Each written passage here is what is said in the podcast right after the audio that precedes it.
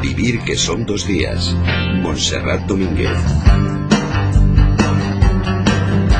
Todo lo bueno acaba llegando y aunque con el nuevo año nos hacemos muchos propósitos, la verdad es que no hay nada como volver a las cosas que más nos gustan. Por ejemplo, este club de lectura que se ha hecho un poquito de rogar. Ayer conocíamos eh, la lista de nominados a los premios Goya y por eso lo hemos retrasado hasta hoy. Pero ya ha llegado el momento de saludar a los miembros de este maravilloso club. Hola Manu Verástegui, buenos días. Hola, muy buenos días. Feliz año. Feliz año otra vez. Óscar López, feliz año, querido. Igualmente a todos. ¿Cómo estás? Pues encantado de la vida. Con un poco el- raro esto de que sea domingo, ¿eh? Que es un poquito raro, pero bueno, está bien. Está bien, está bien. Y a dieta, ¿no? Y a dieta todos. Of course. Oye, sí. perdóname, perdóname, pero yo me conservo perfectamente.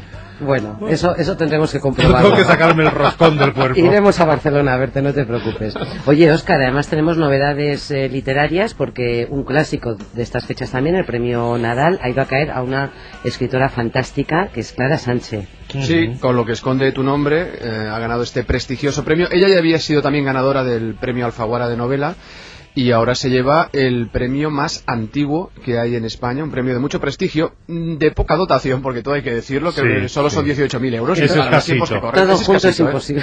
Todo no se puede tener, pero realmente es un premio de mucho prestigio y además que en general suele funcionar muy bien en las librerías. Oye, y la novela para mí tiene muy buena pinta, ¿eh? Sí, Yo ¿eh? tengo muchas este- ganas de hincar el diente. Este matrimonio, ¿no? Que está, trabajaba en el campo de concentración de Mauthausen y que ahora son unos jubilados alemanes que se están eh, en la playita, aquí en la costa de Valencia, en Marbella, y llega una antigua víctima, los conoce. Bueno, Pero ya lo has leído. Bueno, pero sé un poquito de qué va porque Ah. lo contaron el jueves por la noche. Sí. Y es, eh, bueno, una especie de thriller psicológico. Eso es que tiene tintes como Sí. de terror. Bueno, pues hacemos una cosa, hacemos una cosa, en cuanto esté editado y podamos leerlo todos, ¿eh? y, y conocer bien y, y zambullirnos en la historia de Clara Sánchez, la invitamos y que venga y nos lo cuente, ¿eh? a ver si en cuanto se publique, que yo creo que será a primeros de febrero, Sí. lo podemos tener ya. Bueno, vamos a hablar con- mm, del autor de otro de los libros que se ha convertido en un auténtico éxito, sobre todo por el boca a boca, porque es un libro que ha funcionado, todo el mundo que lo leía lo recomendaba o lo regalaba, y yo me imagino que estas navidades habrá sido también, aunque no tenemos los, eh, los datos, un auténtico éxito de, de ventas. Y vamos a empezar con La playa de los ahogados, haciendo referencia a una de las circunstancias de su protagonista, del inspector eh, Leo Caldas, que además de ser inspector de policía, participa en un programa de radio que nosotros hemos imaginado podría sonar más o menos así. Queridos oyentes, con ustedes Patrulla en las Ondas. El espacio donde la voz de la ciudadanía se cruza con la del orden público con un solo fin, mejorar la convivencia en nuestra ciudad. Está con nosotros el terror de la delincuencia, el defensor implacable del buen ciudadano, el guardián temible de nuestras calles, el patrullero, el inspector Leo Caldas.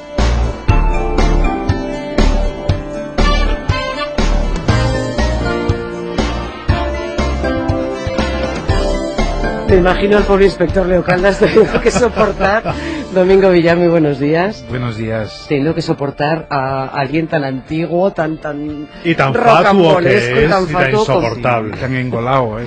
Sí. Me horroriza, yo nunca lo había oído, pero también me ha espantado. Te has cantado, ¿no? Pero es más o menos así, ¿no? Sí, Debería más sonar más o menos, Más o menos así, el pobre Caldas diciendo buenos días, con un, un hilo de voz del pobrecillo. Ya, porque además, mm, qué personalidad tan distinta la de este inspector que, que recorre ya en la playa de los muertos su segunda aventura con este presentador, locutor, no sabemos muy bien quién es y no sabemos tampoco en quién te has inspirado. En, en, en nadie. en nadie. anda, que lo va anda que lo va a decir. Soy un tío de mirada introspectiva más que mirada hacia afuera y los personajes salen de, de dentro, de fuera en parte, pero, pero de dentro también mucho. Oye, Oscar, tú conoces bien a Domingo y conoces bien además este, este libro, porque además, no recuerdo mal, tú lo has recomendado en alguna ocasión, La playa de los, de los Sí. ahogados. Cuéntanos de qué va. Bueno, esta es la segunda entrega de, esta serie. Digo ya serie porque al fin sabemos que es una serie, porque cuando se publicó la primera Ojos de Agua la verdad es que no estaba tan claro. Pero creo que ahora incluso ya Domingo está escribiendo la tercera. Por lo tanto ya podemos hablar de una serie protagonizada efectivamente por, por Leo Caldas y también por su inseparable, y hay que recordar a este personaje que es importante también, e impulsivo ayudante que es Rafael Estevez, que es un aragonés, con el que tiene una relación además muy, muy especial, porque, porque yo, yo, diría que es el que suele quitar a este, a este Caldas de esa especie de sempiterno en el que, en el que vive. ¿no? Y en esta ocasión investigan un aparente suicidio que se produce en la playa de Panchón, donde aparece un pescador muerto, hasta que, claro, se dan cuenta de que este pescador tiene las manos atadas. A partir de ahí hay toda una investigación que inicia esta pareja, y yo diría, porque no voy a contar nada más del argumento, No, pero sí que os diría no que es una historia eh, que está muy bien tramada, es una historia muy gallega. Ahora que se habla tanto de literatura policíaca nórdica, yo creo que hay que reivindicar esta literatura Nórdica policíaca es. gallega. Pero esta gallega porque aquí es muy importante toda la geografía, toda esa bruma, ese mundo, eh, de esos pescadores que están también muy bien descritos aquí, que al principio no quieren comentar nada con el, con el inspector, que poco a poco se van abriendo. Luego también todo ese humor socarrón que está muy presente, los diálogos, por ejemplo, que hay también entre el poli y el ayudante. Eh, y luego hay una cosa que para mí también está francamente bien en, en esta segunda entrega, y es que si en la primera primaba por encima de, de, todos los protagonistas de la historia, no tanto los investigadores. En este caso, la vida del propio Caldas y de su ayudante, yo creo que tienen mucho más peso de lo que tenían en la anterior y un poco se equilibra con lo que puedan aportar los protagonistas de la trama propiamente policíaca. Uh -huh. Eso es eh, deliberado, Domingo, el, el buscar Bueno, o el encontrar eh, una vida que, que sea paralela a la historia policial que, que Bueno, voy descubriendo poquito a poco cosas de, de mi inspector de policía y a mí me interesa además cómo es su vida y cómo evoluciona y, y es maravilloso lo de en- encontrar todavía eh, puntos de vista nuevos y, y- y facetas por, por explorar y en las que en las que puedo todavía encontrar sorpresas los lectores, pero yo primero las encuentro. Luego es cierto que los gallegos ya decía Cunqueiro que somos seres antropológicamente complejos y, y bueno, y la historia eh, transcurre en, en Galicia, en, en la Galicia honda, que es esa Galicia en, en la frontera infranqueable, que es el mar, que muchas veces hab- hablamos de él como,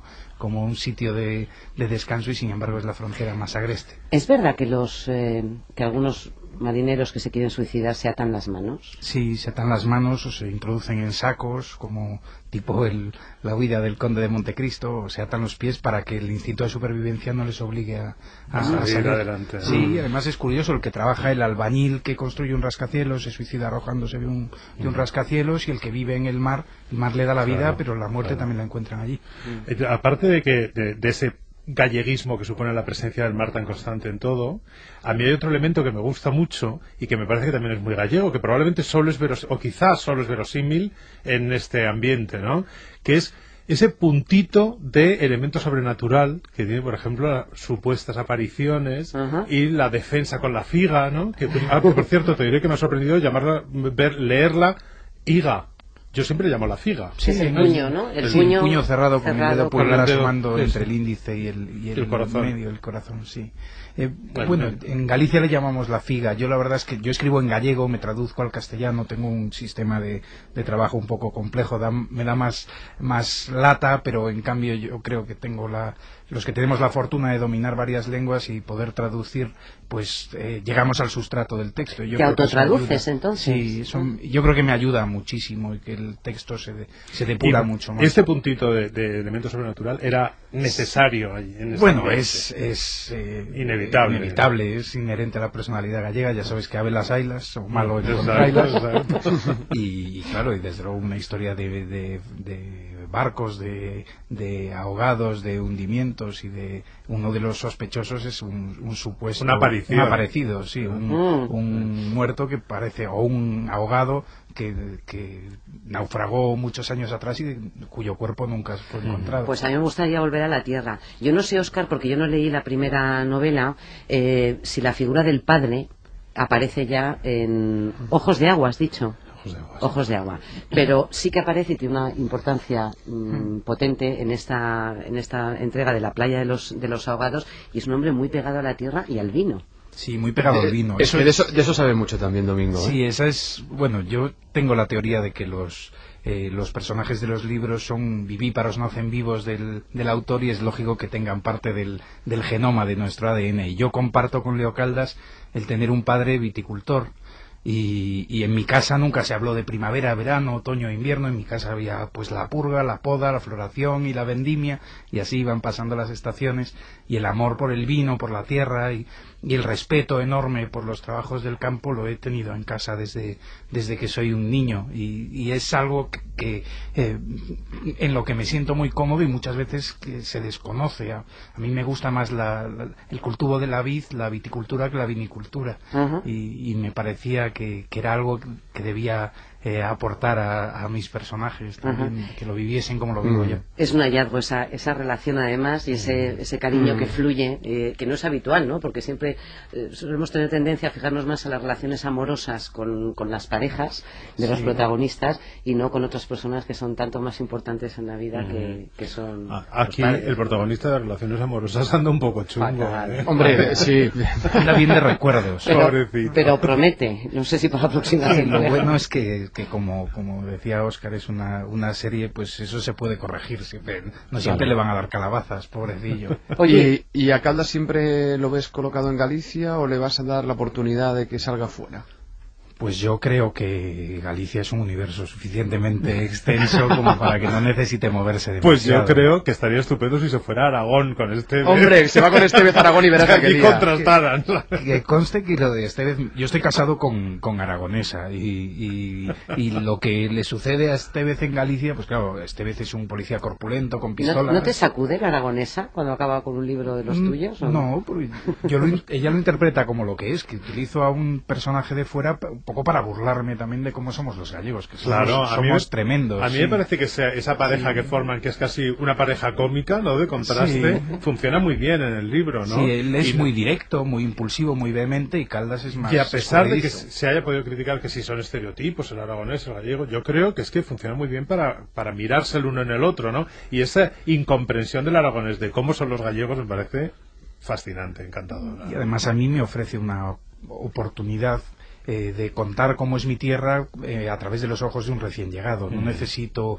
una disertación amplia, que sobre todo es, escribiendo en gallego, escribiendo de una zona muy cercana, pues muchas de las cosas contadas por un narrador resultarían obvias. En cambio, mm. un personaje de fuera eh, observa los oficios del mar, no los comprende, los pregunta y a la vez que yo se lo explico a él, se lo estoy contando a los lectores. Por ejemplo, como cocer los percebes, ¿no? Por ejemplo, como cocer los percebes. Oye, qué hambre he pasado yo leyendo este libro. Hombre, el, todo el tema gastronómico es importantísimo. ¿eh? Oye, perdona, y el director de informativos de esta casa, Rodolfo Irago, al que todavía no han metido en prisión afortunadamente, dice que se quitó el chubasquero después de leerlo, porque claro, el tiempo influye mucho también en, en, en toda la trama, esa lluvia pertinacia sí. que no sequía ¿no? influye sí los cambios de tiempo el aragonés pues, mi mujer es de Teruel en Teruel te pones un chambergo grande y no te lo quitas cuando vas a los sitios camisa y fuera pues un abrigo grande en Galicia esto es impensable hay que tener muchas capas porque el, la temperatura sube y baja y hace más frío y menos y sí es una manera distinta de, de acercarse al clima de Oye, convivir Oscar yo he estado leyendo esta novela estas navidades uh -huh. y me, me, ha divertido mucho una cosa yo conozco esa zona de Panchón que es una, es una playa maravillosa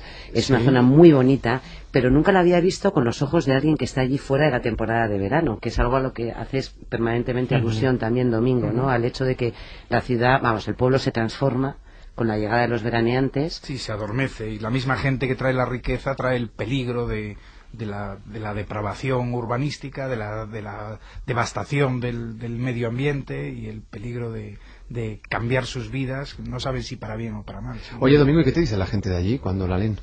Pues en general están contentos. Mira, este, esta, estas navidades el, el, camarero del refugio del pescador, que es uno de los bares que están en el puerto de Panjón, me decía que iba a insultar al próximo que llegase por allí preguntándole por Leo Caldas. O sea, en general la gente yo creo que está contenta. Mi amigo Carlos, que es el, el dueño de la taberna de Ligio, que fue de su suegro, pues es amigo de Leo Caldas también.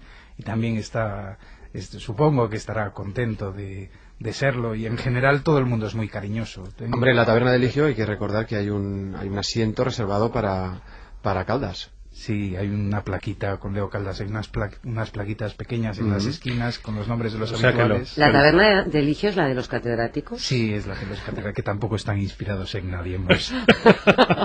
Por cierto, taberna que tenéis que visitar, ¿eh? Es Os lo recomiendo, ¿eh? Lo único que es real son ¿Qué has los hecho? sitios de comer y beber. Oscar, ¿has hecho tu programa allí o qué? Sí, Ah, y tuve la oportunidad de estar por ahí, estuve en la playa de Panchón, estuve con Domingo y estuve en esa taberna, o sea que ahí hay muchos emplazamientos que son reales y que son maravillosos, ¿eh? Y Oye, Manu, ¿Y por qué tenemos que hacer nosotros la entrevista aquí en un estudio? Vámonos a Bueno, perdóname, y ahora, y ahora que tal, eh, además tuvimos la oportunidad de compartir unos percebes estupendísimos con Domingo. Bueno, y vale ya, ¿no? Pues sí. no, tú has, tú has provocado, tú has sacado el tema. Bueno, oye, lo puedo ver en re- rtv.es. Sí, en la... RTV.es. En, en página 2, sí. En la televisión a la carta, ahí se puede ver el programa con Domingo, estupendo. Ah, qué bien, qué bien. Domingo, ¿y en qué andas ahora? Pues mira, estoy terminando un cuento que me ha pedido una editorial alemana y, y estoy empezando a, a escribir una nueva historia con, con Leo Caldas, con, con este personaje y con, y con sus adláteres, con la gente de alrededor en este universito mío. Pues piensa que yo vivo en Madrid, eh, tengo la, la niebla del alma que decía Cunqueiro, que es la morriña, y la manera que encuentro para combatirla es escribiendo y así estoy de vuelta en casa puedo pues escuchar las gaviotas y oír la marea baja y oler la marea baja aunque esté a muchos kilómetros de distancia y en eso estoy zambullido en una historia y, y muy contento La playa de los ahogados se ha convertido en un fenómeno editorial no solamente aquí en España, sino fuera también, ¿no? Creo que se ha traducido ya a varios idiomas. bueno eh, en alemán Ojos de agua la primera novela se ha traducido a muchas lenguas y esta está vendida sí pero sobre todo a las eh, en Italia la publica Feltrinelli en, en Ujú. Alemania Unions Verlag Little Brown en Inglaterra vamos va la cosa bien ¿Y cómo, cómo se percibe desde fuera? ¿Tienes eh, esa, ese feedback de la gente que lee una novela y que se introduce en lo que es el ambiente, en el galleguismo, en, en esa percepción de la, de la vida? Yo desde- creía que no iban a entender nada, que, que, por ejemplo, estaba en Edimburgo en la feria literaria y yo creía que no iban a entender esta historia de un aragonés y un gallego, pero la realidad es que aunque seamos diferentes por, por fuera, por dentro somos idénticos. Claro, y y, se cabe. y ellos tienen su gallego y su aragonés. Claro, en nosotros otro leemos lugar y también las historias escocesas Sí. y las historias mm, suecas. O suecas. Exactamente, Sí. suecas sobre todo. y también funcionan, ¿no? Sí, sí. Y luego la curiosidad, ¿no? De conocer otros otros lugares. Eh, cuando, efectivamente, cuando nosotros leemos a Larson, por ejemplo, pues Claro. bien, nos hace gracia saber cómo se vive allí. Pues Sí. supongo que a ellos también les tiene que hacer gracia cómo se vive en Galicia. Sí, a la taberna de Ligio han llegado ingleses que recalan ¿Ah, sí? en cruceros eh, allí Estaban preguntando. por Pidiendo pata sí. con garbanzo. Toda- Todavía no sé si se atreven a tanto, pero lo que no sé es cómo se traducen los mariscos y tal, porque en, Pues de alguna manera lenguas- se dirá. Bueno, seguro que las hay.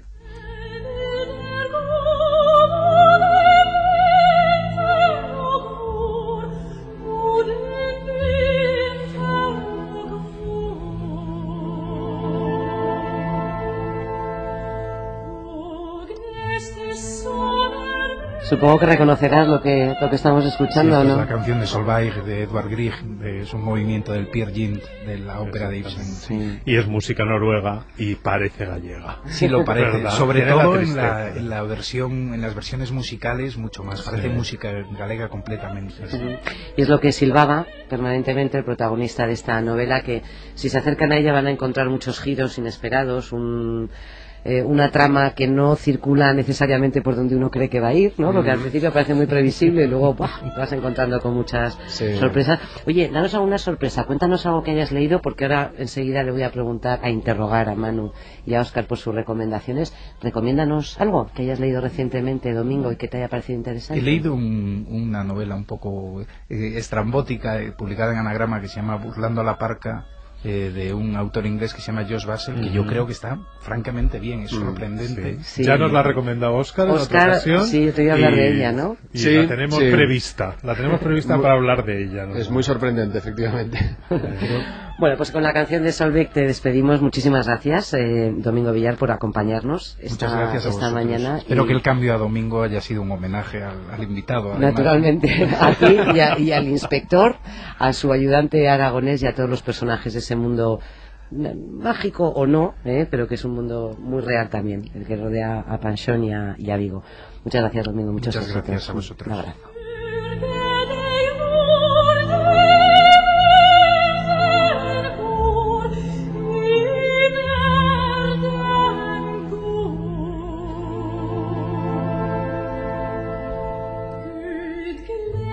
Deus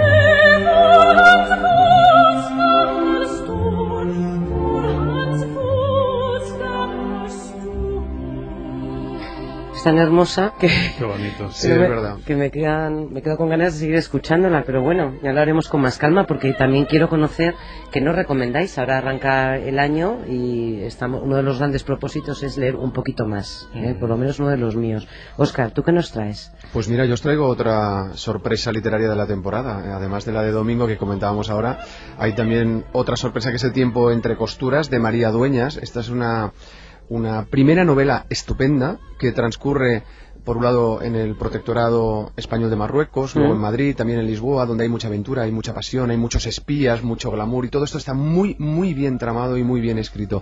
La, la prota es una joven costurera que huye a Tetuán justo antes de que estalle la guerra civil española y lo hace con un tipo que al final la va a dejar tirada y eso hace que se busque la vida. ¿Y cómo lo hace? Pues abriendo un selecto atelier donde va a poder conocer pues a las mujeres de insignes políticos, de militares, de espías. ¿Y eso qué, qué- qué lleva? Pues que tenga información de primera mano. Bueno, a partir de eso ha construido María Dueñas una novela estupenda, muy bien documentada, muy adictiva, hay mucha, mucho amor, hay mucha intriga y además para mí consigue una cosa que es muy importante en, en literatura y es que consigue entretener. Sin perder nunca de vista lo que es la calidad literaria, consigue entretener. Y eso la verdad es que se agradece mucho. ¿eh? Eso sí, son 600 o 700 páginas, o sea que preparados para una lectura larga. ¿eh? Perfecto, perfecto. El tiempo entre costuras en temas tiempo de entre hoy. costuras. María Doñas, tengo la, tiene toda la pinta de que te va a encantar. Sí, a mí me apetece muchísimo. Manu, te va, te va a gustar. atelier, has dicho te- atelier y he hecho ping. Sí, te va, te va a gustar muchísimo, de verdad. Bueno, Manu, pero tú qué nos traes? Yo me sumo a esta iniciativa del teatro también se lee. Ah, sí. Me- sí, me apetece mucho que la gente no espere solo a ir a ver los- las obras de teatro puestas en pie, Mm. sino que las lea y disfrute de su propia puesta en escena, Sí. en la cabeza. ¿Mm? Y sabéis que de vez en cuando tengo que recomendar algo de teatro porque me parece que es. Y sobre todo que no hay que olvidar ciertas cosas que en su momento han tenido relevancia y ahora están un poco relegadas a las estanterías. Por eso hoy quiero recomendar Las Hermanas de Buffalo Bill, Sí. de Manuel Martínez Mediero, que es una obra de teatro que fue muy importante en. Iba a decir la transición, pero no, en lo que se llamó la apertura Sí. en los últimos años de Franco. Eh, y entonces es una obra que a ciertos autores se les permitía ser más atrevidos y Martínez Mediero cuenta aquí una historia un poquito, una comedia muy ácida y muy un poco surrealista de dos nietas de Buffalo Bill que viven las pobres encerradas y vigiladas y, y, eh, to- constantemente oprimidas por un hermano que no las deja ni moverse y ellas eluden esta mm, eh, represión como pueden básicamente para tirarse al panadero que es para lo que uno necesita la, la libertad ¡Hala!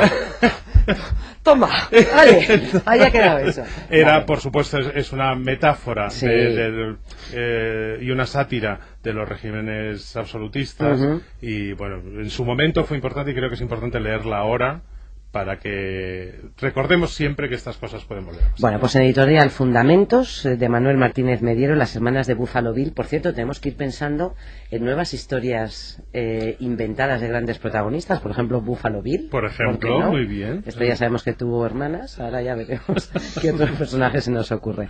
Muy bien, pues antes de cerrar el club, eh, dejadme que les recuerde a los oyentes que la próxima semana, con ellos, con todos aquellos que quieran participar, recordaremos a, a Miguel Hernández. Y hemos decidido no centrarnos en ninguno de sus trabajos eh, concretos, pero bueno, hay antologías, no sé, es tan inmenso eh, Miguel Hernández que cualquiera de sus trabajos nos sirve como excusa para, para recordarle en este año en el que va a ser muy, muy importante. Oscar, un beso muy fuerte. Igualmente a todos. Hasta el sábado que viene. Adiós. Tu Manu, no te vayas. Aquí me quedo. Quédate. Venga, hasta luego.